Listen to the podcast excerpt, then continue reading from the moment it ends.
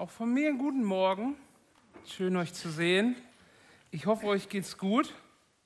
Ich hoffe, ihr habt gut geschlafen. Wir hatten Freitag, nee, Donnerstagabend einen Spieleabend als junge Erwachsene. Und ich habe Monopoly mitgebracht und das wurde nicht gespielt. Das war ein bisschen traurig.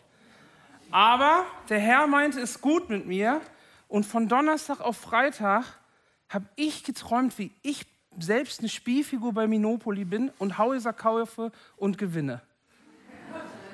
Naja, hat mir dann am Freitag auch nichts gebracht, außer eine komische Nacht und wenig Erholung. Ich hoffe also, dass du da besser unterwegs warst, dass du fit bist. Ich bin ja heute fit, war ja vor zwei Tagen. Ich äh, hoffe nämlich, dass wir aus einem besonderen Grund fit sind. Ja, weil ich glaube, dass es sich lohnt, wach zu sein, wenn das Wort Gottes gepredigt wird und wenn wir das Wort Gottes hören und verarbeiten können. Das Wort Gottes ist lebendig, das Wort Gottes ist heute noch real und erfahrbar. Und ich wünsche mir, dass egal wo du gerade stehst, dass Gott dir jetzt in diesem Moment auch eine Wachheit und eine Klarheit schenkt für sein Wort, für sein Reden und dass wir heute was aus der Bibel mitnehmen. Amen. Amen. Ich sage danke weiter fürs Beten, dann kann ich direkt durchstarten. Das spart mir eine Minute. Und ich freue mich, ich freue mich auch heute wieder in unserer Predigtserie weiterzumachen. Komm und sieh heißt die Predigtserie. Wir gehen durch das Johannesevangelium. Und falls du neugierig bist, wie viele andere Menschen, die ich kenne, dann hast du vielleicht auch mal nach hinten geblättert und geguckt, was ist denn heute dran. Ja? Da gehst du zurück, zur letzten Seite siehst, ah, das ist der Sonntag. Und hast du gesehen, Johannes 11.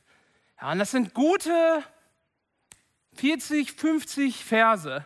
Keine Sorge, ich habe rausgegriffen ein Stück, wo ich glaube, dass der heute für uns wichtig ist. Aber auch hier die Ermutigung, wenn du in deinem Bibelleseplan da bist, setz ein Augenmerk drauf. Wenn du heute Fragen hast zu der Predigt, immer die Ermutigung, nimm doch zu Hause nochmal deine Bibel und lese den ganzen Abschnitt. Und viele Fragen, wo du denkst, die kann mir nur ein Pastor beantworten, sind alle beantwortet, weil wir glauben, dass die Bibel heute noch einen roten Faden hat, heute noch verstehbar ist und dazu braucht es keine besonderen Kenntnis, sondern den Geist Gottes, der dir das Wort offenbart. Auch Amen? Ah, ja, ihr seid da. Ja, ja, ja. Ich verwandle heute in Elva. Ich merke das schon. Das wird gut. Also, Johannes 11. Was ist wichtig zu wissen? Wir befinden uns hier in einer Bibelstelle, die genau in der Mitte des Johannesevangeliums ist. Jetzt nicht zahlenmäßig, aber inhaltlich. Und das ist wichtig zu wissen. Wenn du bei einem Life College Seminar dabei warst, dann weißt du, dass diese Geschichte um Lazarus, ja, wir sind in der Geschichte, wo Lazarus tot ist und auferstehen wird, auferweckt wird, dass wir uns hier befinden und dass das quasi der Höhepunkt und der Wendepunkt des Johannesevangeliums ist. Johannes hat sich was dabei gedacht, als er dieses Buch geschrieben hat. Er hat nicht gesagt, komm, ich schreibe mir alles auf Schmierzetteln, dann tacker ich das zusammen und dann haben wir hier ein Stück Bibel. Denn Johannes hat sich hingesetzt und ganz genau überlegt, wie will ich es haben, dass ein roter Faden entsteht und dass wir ein gesamtes Werk haben. Und hierbei hat er sich gesagt, das ist der Höhepunkt und der Wendepunkt. Wenn du ein bisschen über Johannes, Johannes forscht, wirst du merken, Johannes hat sein Buch so aufgebaut, dass er über sieben Wunder berichtet, die alle dazu dienen, dass man an Gott glaubt. Und danach fängt die Geschichte an, wo Jesus so langsam den Weg zum Kreuz und zu seinem Tod geht. Und jetzt befinden wir uns hier, der Höhepunkt der Bibel, vielleicht der vermeintliche Höhepunkt der Bibel, im Johannesevangelium natürlich. Und ich freue mich, ich freue mich, wenn man merkt, dass dann ein Gedanke dahinter ist. Ich freue mich darüber, wenn man merkt, dass diese Schreiber nicht einfach nur gesagt haben, komm, ich mache hier, was ich will, sondern hey, das waren Menschen wie du und ich, besonders berufen, besonders begabt, das Wort Gottes zu schreiben auf eine verständliche und erklärbare Art und Weise. Meine Predigt für heute habe ich mit dem Titel überschrieben, hat der Tod das letzte Wort?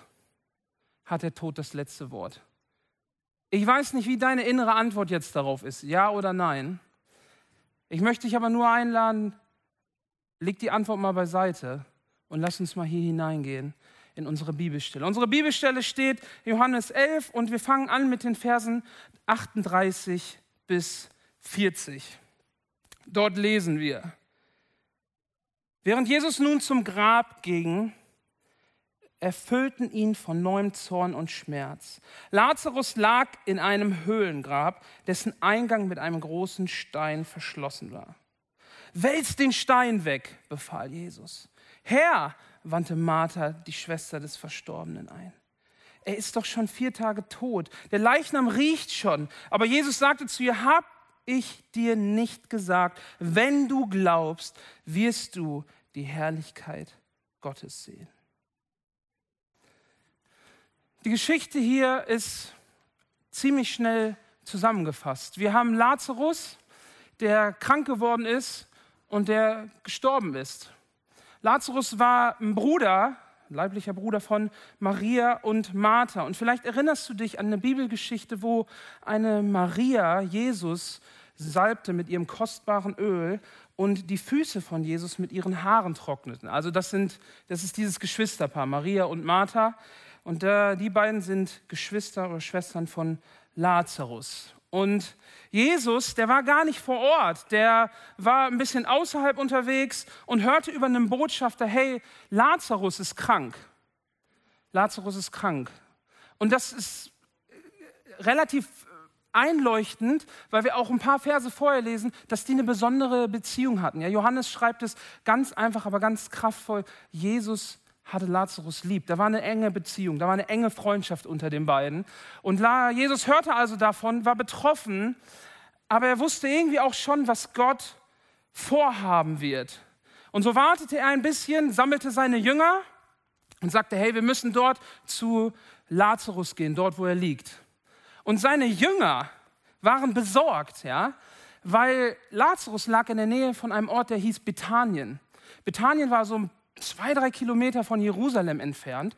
Und die Problematik war, dass die Juden extrem sauer waren auf Jesus. Sie haben gesehen, was er tat und wie er redet und sie fanden es anmaßend. Er wurde schon einmal fast gesteinigt. Und als er sagte, komm, wir müssen zu Lazarus gehen, sagen die Jünger, stopp, stopp, stopp, stopp, stopp, stopp, stopp. Hey, hey, hey, wenn du dorthin gehst, das ist in der Nähe von Jerusalem. Und dann kommen die Juden, die werden dich holen und töten.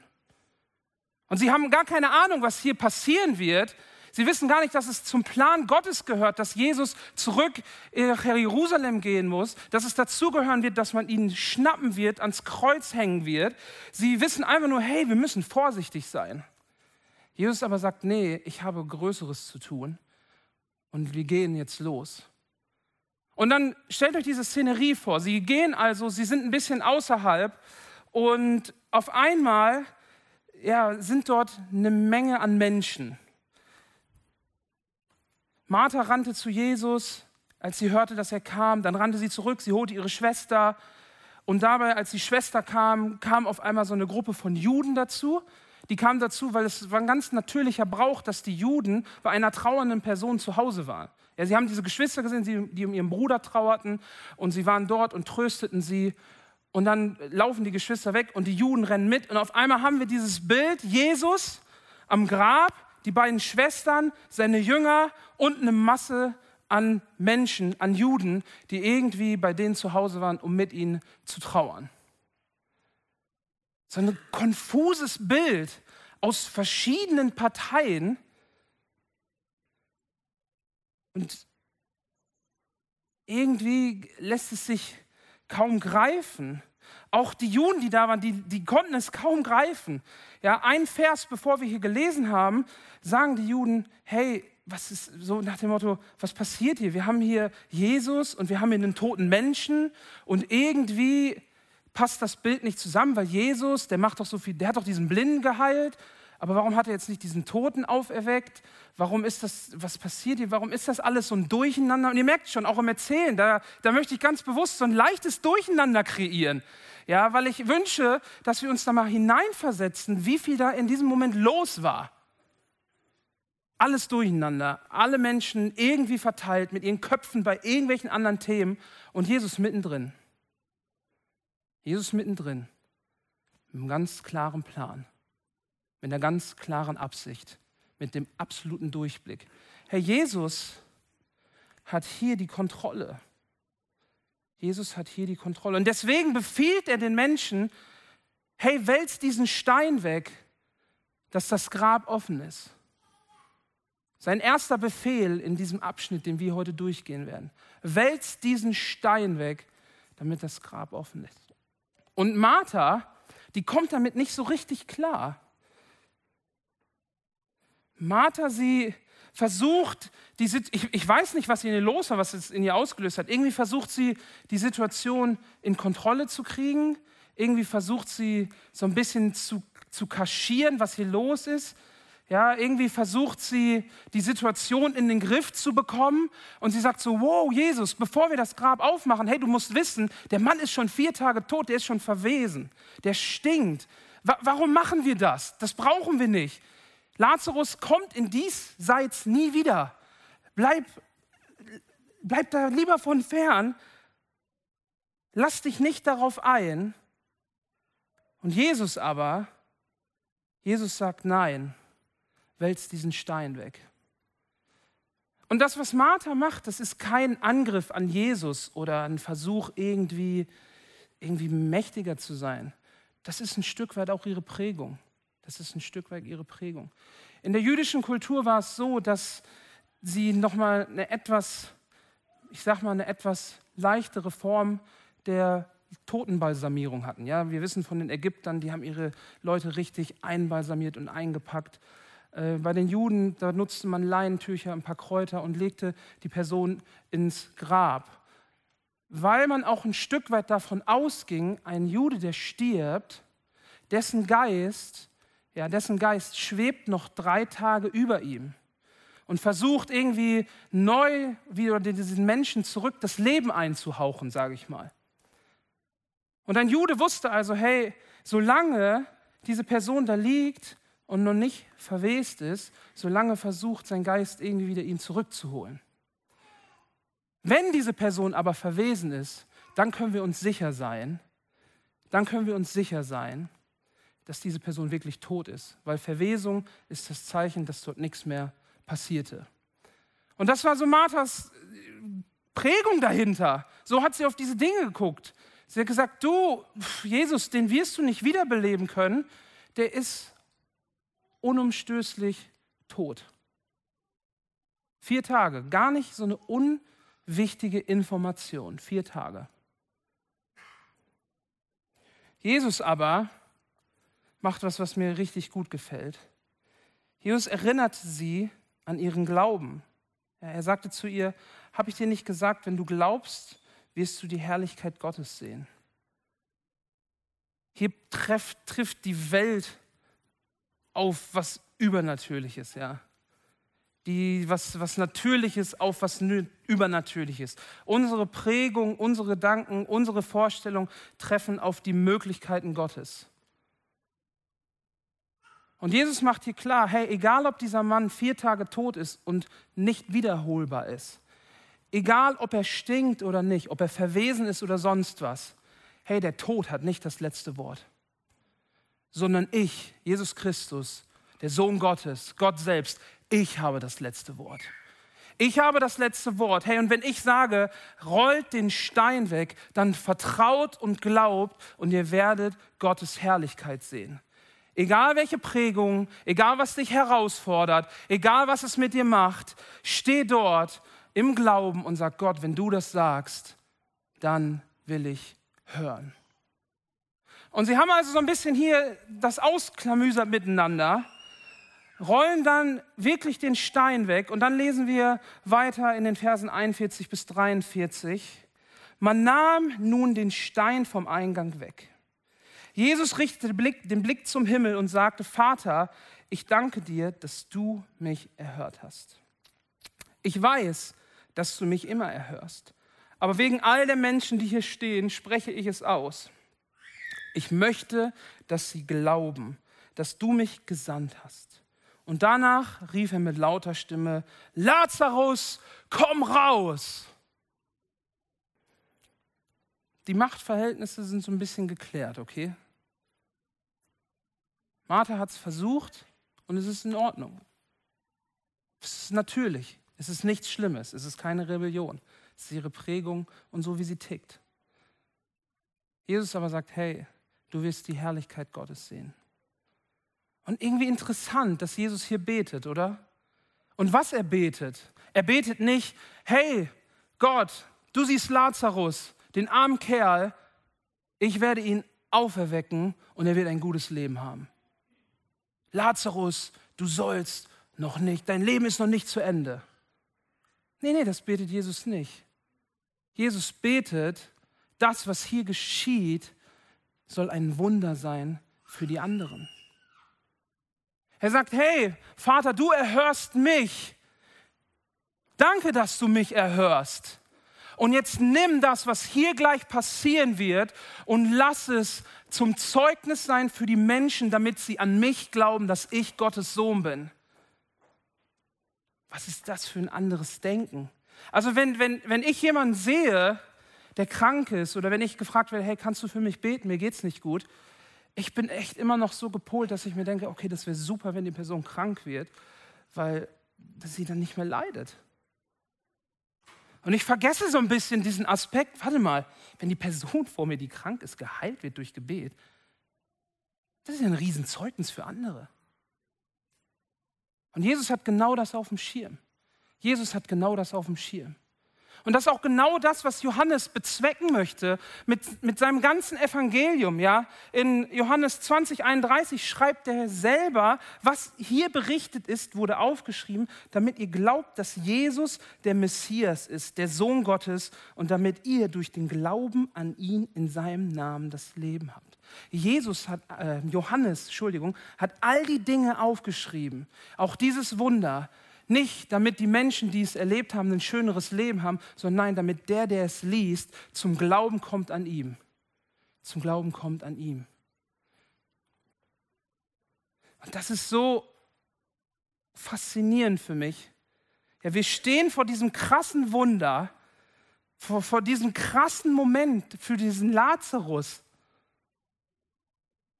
Und irgendwie ist dieser Moment, Moment auch für mich. Irgendwie ist dieser Moment auch für mich, irgendwie soll dieser Moment dafür da sein, dass ich im Glauben gestärkt werde, dass ich Jesus annehme und er betet das sogar laut aus, damit wir die Wichtigkeit des Ganzen erkennen. Damit wir die Wichtigkeit des Ganzen erkennen. Und nach seinem Gebet kommt, glaube ich, das, was die ganze Zeit hat stillstehen lassen. Dieser Befehl, Lazarus, komm heraus. Lazarus, komm heraus. Ich glaube, in diesem Moment hast du die Stecknadel fallen hören. Ich meine, die Anwesenden, egal welche von diesen Gruppen, selbst die Juden, alle wussten, was Jesus getan hat davor. Den Blinden geheilt, das Essen vermehrt, was auch immer. Und jetzt sind sie Zeuge in dieser Szenerie. Sie gucken wahrscheinlich alle auf Jesus. Er sagt es, alle gucken auf das Grab. Alle fragen sich, was passiert hier jetzt? Alle denken sich, okay, alles, was wir gesehen haben, ist schön und gut. Aber wenn das jetzt hier klappt, dann sehen wir was Historisches im Vergleich zu dem, was war. Und die Aufmerksamkeit ist da. Die Aufmerksamkeit ist da. Alle drehen sich hin alle fragen sich, kommt er jetzt raus, der verweste Lazarus, dieser Tote, der doch eigentlich tot ist, weil Martha hat es ja eigentlich auch gut erklärt. Kommt er wirklich? Kommt er wirklich? Und da ist eine Spannung. Versuch dich mal reinzuversetzen in diesen Moment. Du stehst dort. Du stehst dort. Was hättest du in diesem Moment gedacht? Du schaust in das dunkle, schwarze Loch der Höhle hinein alle Augen auf Lazarus. Irgendwie hat es noch keiner geschnallt, dass es hier auch um einen persönlich geht. Alle sagen sich für Lazarus, mal gucken, ob das klappt, mal gucken, ob er wirklich die Kraft hat. Und dann lesen wir in Vers 44, der Tote, der Tote trat heraus. Füße und Hände mit Grabbinden umwickelt und das Gesicht mit einem Tuch verhüllt. Befreit ihn von den Tüchern und lasst ihn gehen, befahl Jesus den Umstehenden. Sein dritter Befehl in dieser Textstelle. keine Frage, sondern tut es denn das Wunder ist geschehen. Befreit diesen Mann von seinen Tüchern, ja?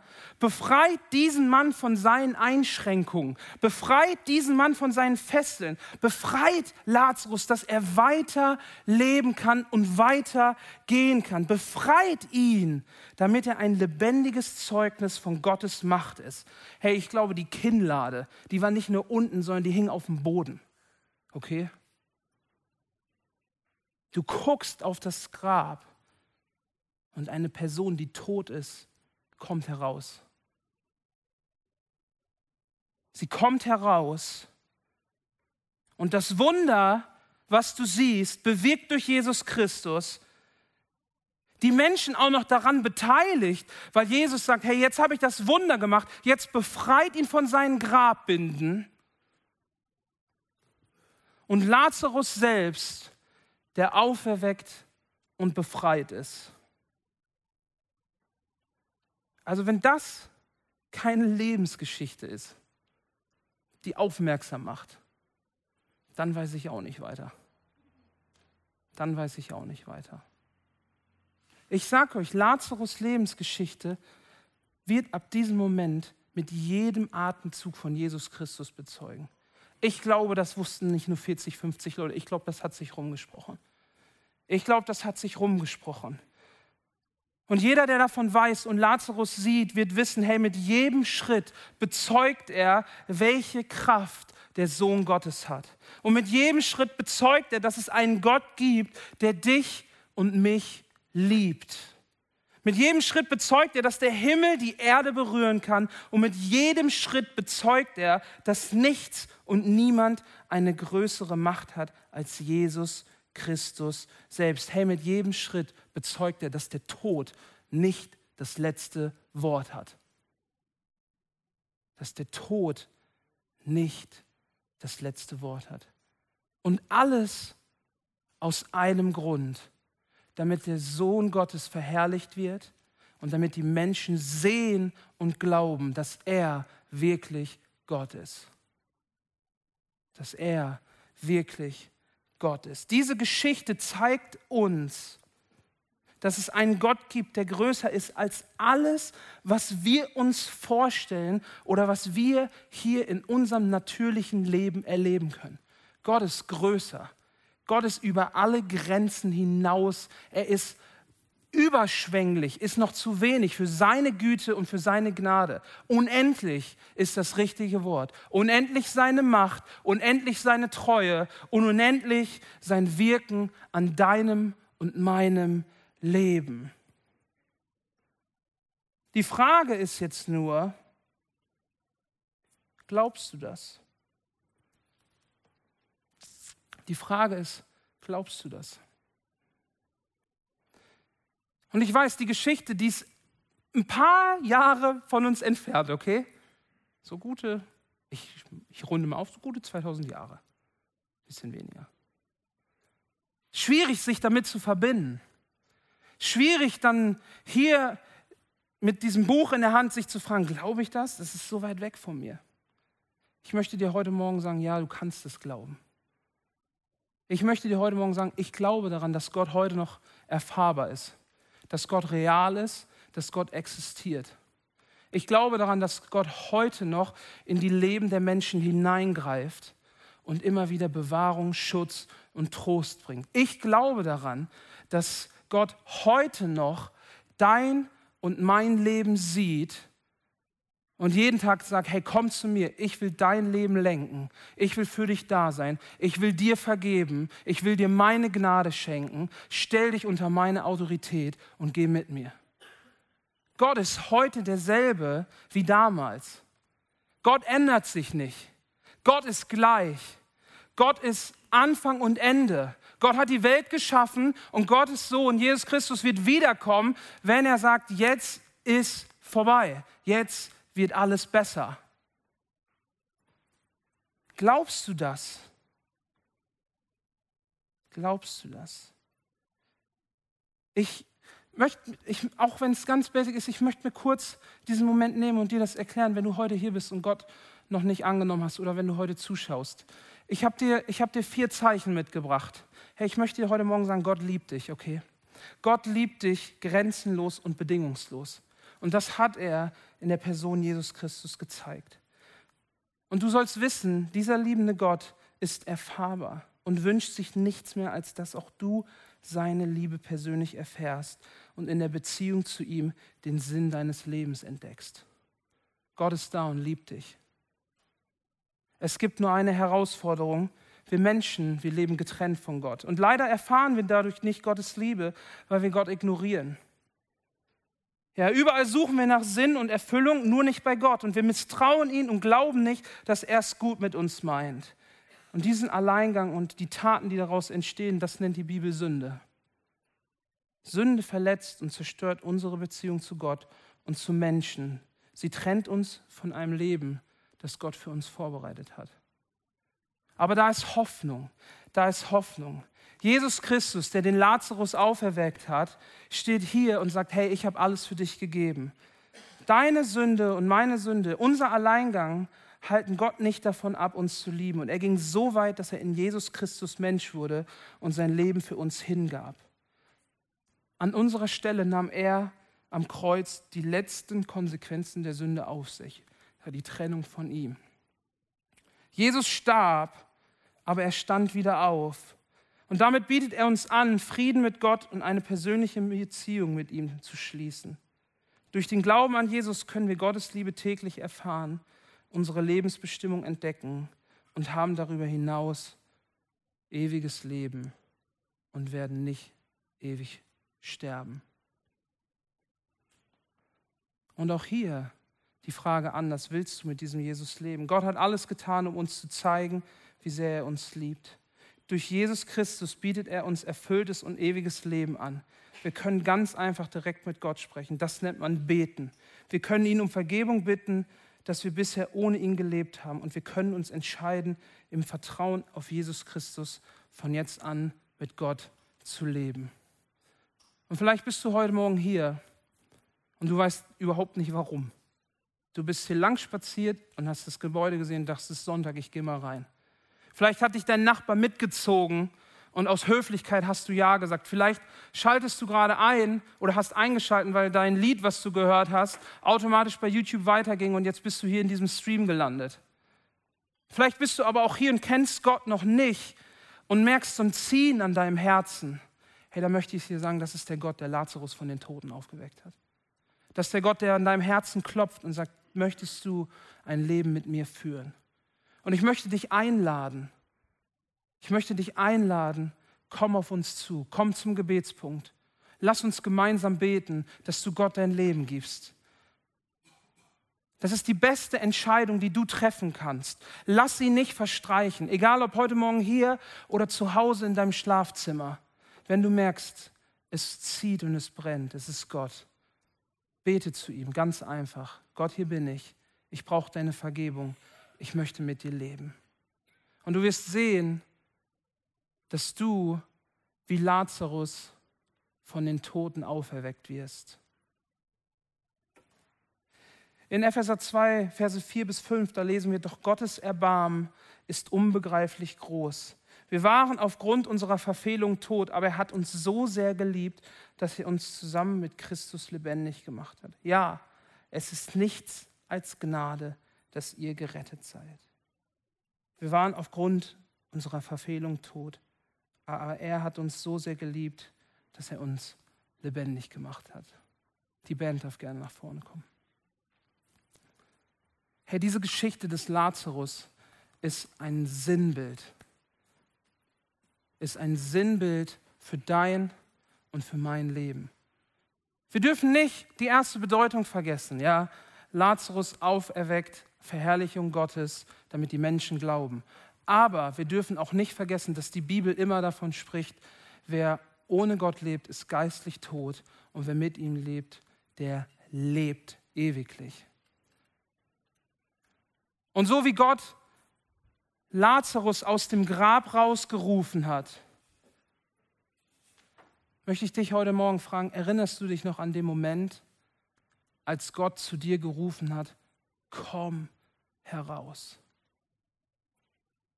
Als Gott zu dir gerufen hat, hey, Olga, komm heraus. Stefan, komm heraus. Nico, komm heraus. Ich bin hier.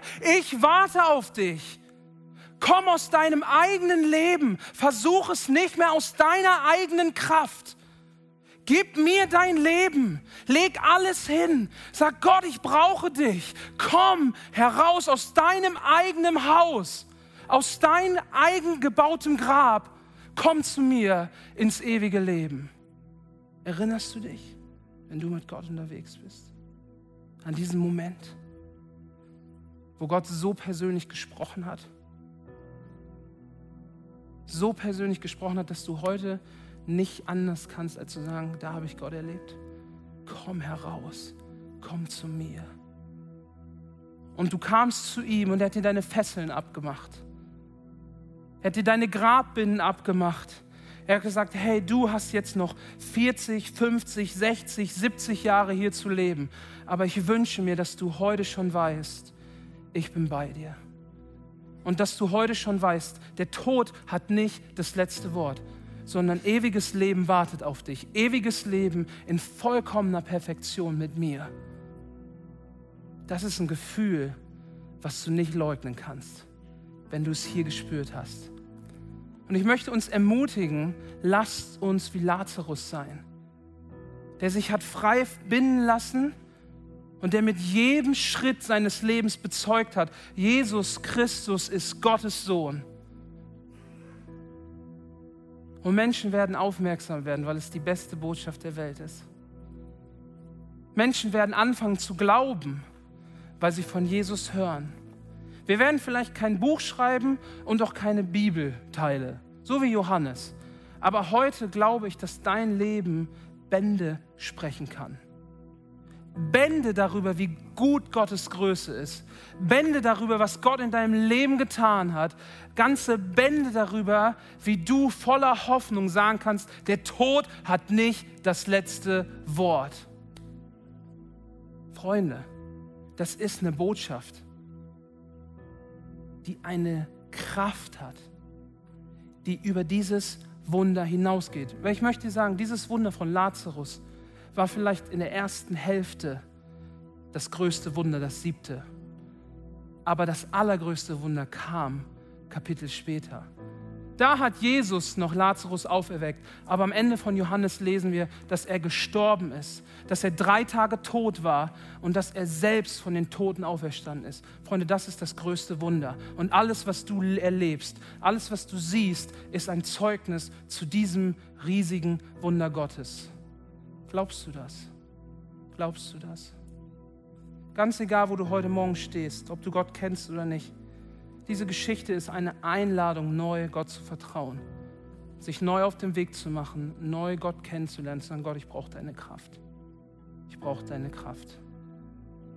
Deswegen möchte ich wirklich beten, dass Gott heute kommt, heute Morgen, uns berührt, dass er uns neu zeigt, wie gut er es meint, wie groß er ist und dass Gott alles unter Kontrolle hat, dass sein Wirken nicht nur für uns ist und dass wir befreit weiterleben können. Lass uns gemeinsam aufstehen fürs Gebet.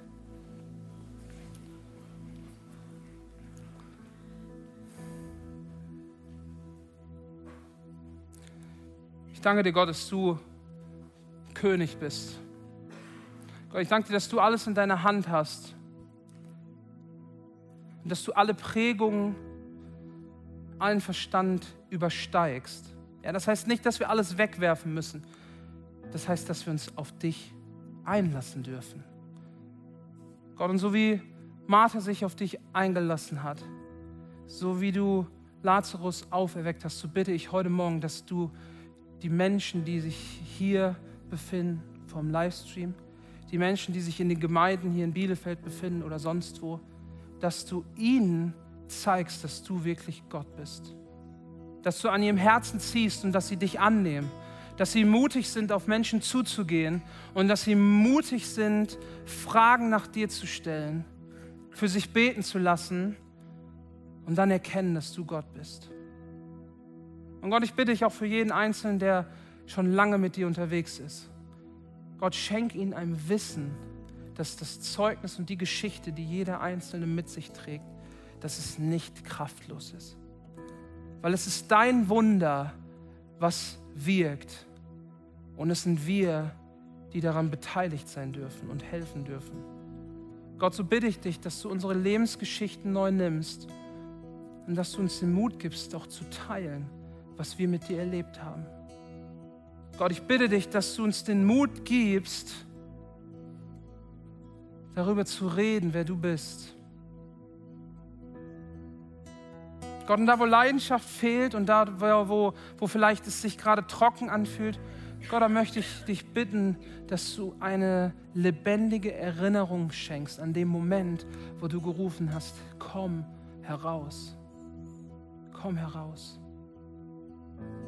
Wo wir in deine Arme gelaufen sind, wo wir deine Gnade erlebt haben. Gott, lass es neu lebendig werden in unserem Herzen. Wir danken dir einfach, dass du alles in deiner Hand hast, dass wir uns auf dich verlassen dürfen, dass du König bist. Gott, wir möchten uns dir ganz hingeben. Wir möchten dir alles hingeben. Du bist der König aller Könige. Du bist der König aller Könige. Dein Leben für uns gegeben. Ein Geschenk von unendlichem Ausmaß. Gott, ich möchte, ich möchte dir mit meinem Leben anvertrauen, ganz neu heute Morgen. Danke, danke, danke für alles.